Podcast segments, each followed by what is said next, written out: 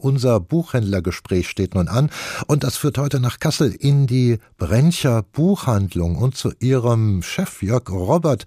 Ich wünsche einen guten Tag, Herr Robert, zumindest in Ihrem aktuellen Nein, in Ihrem virtuellen, so ist es richtig, in Ihrem virtuellen Schaufenster, da pflegen Sie explizit eine Abteilung mit der Überschrift Antirassismus.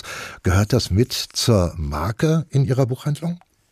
Ja, das ist ein Thema, was uns definitiv wichtig ist und was wir pflegen, auch mit Veranstaltungen. Also wir haben gerade in diesem Monat morgen Abend eine Veranstaltung zu dem Thema mit dem Piero Raschdorf und später im äh, März noch eine Veranstaltung mit Alex Hastas. Also das ist schon was, was wir regelmäßig und äh, gerne machen, was auch auf große Resonanz stößt findet sich dann, weil ich eben gerade vom virtuellen Schaufenster sprach, findet sich dann auch eine ganze Regalabteilung in Ihrer Buchhandlung unter diesem Titel, also wo Sie Bücher gegen Rassismus sammeln und versammeln? Ja, genau. Wir haben also ein Regalbrett mit Antirassismus und haben das auch im Kinderbuch, also so. Aha. Okay. Also das, ist, das, das gehört einfach für uns mit dazu. Deswegen haben wir auch also relativ häufig oder relativ viele Bücher von schwarzen AutorInnen zum Beispiel im Sortiment. Mhm. Und das Buch, der Roman, den Sie sich für Ihre heutige Präsentation ausgesucht haben, der fügt sich auch da rein. Er heißt Der letzte Wolf und stammt von dem US-amerikanischen Schriftsteller S.A. Cosby. Können Sie den mal ganz kurz ein bisschen charakterisieren, für welche Literatur er steht? Ja, Sean Cosby ist, äh, ist ein Krimi-Autor, der also hardboiled schreibt, also wirklich also taffe, Krimis mit äh, schwarzen Protagonisten.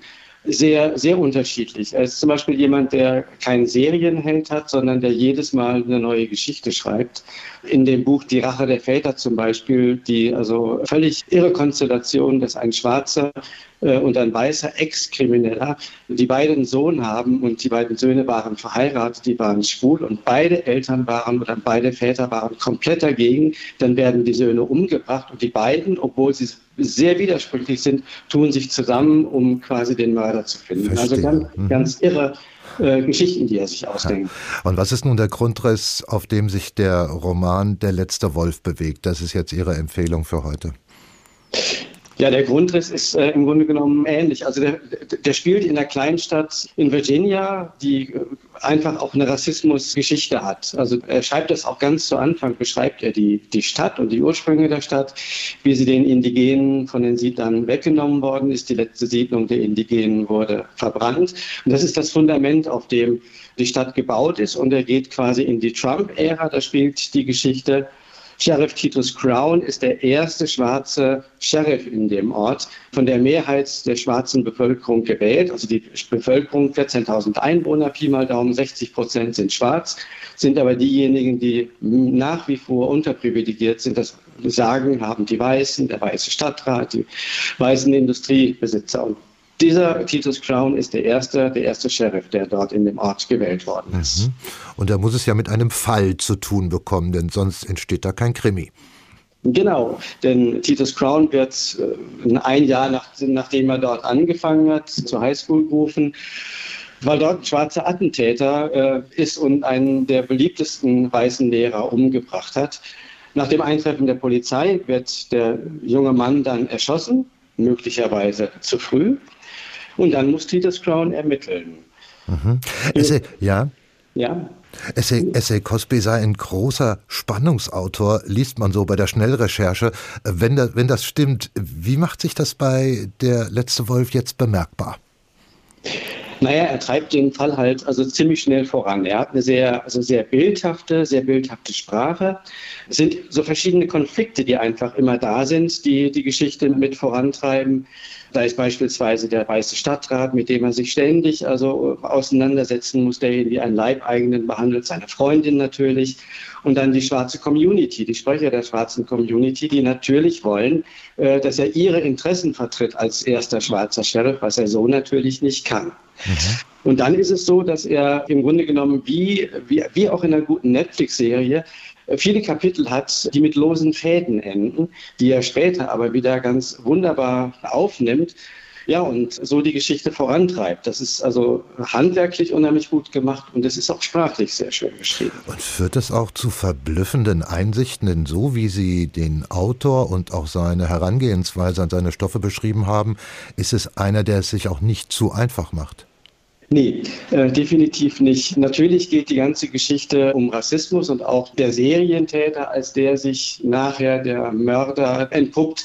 Ähm, der Serientäter hat natürlich auch eine Vergangenheit, die im Rassismus des Ortes also ähm, vergraben ist. Und er, Titus Crown, gräbt das Ganze aus. Mhm. So das, das Verblüffende für uns als weiße LeserInnen ist, dass äh, wir quasi eine, eine schwarze Perspektive einnehmen, weil S.A. Cosby schreibt den Roman wirklich aus einer schwarzen Sicht heraus ähm, was er total gut macht und kann, weil er als Kind und Jugendlicher in ebenso einer Kleinstadt aufgewachsen ist und unheimlich viel also Rassismuserfahrung gemacht hat.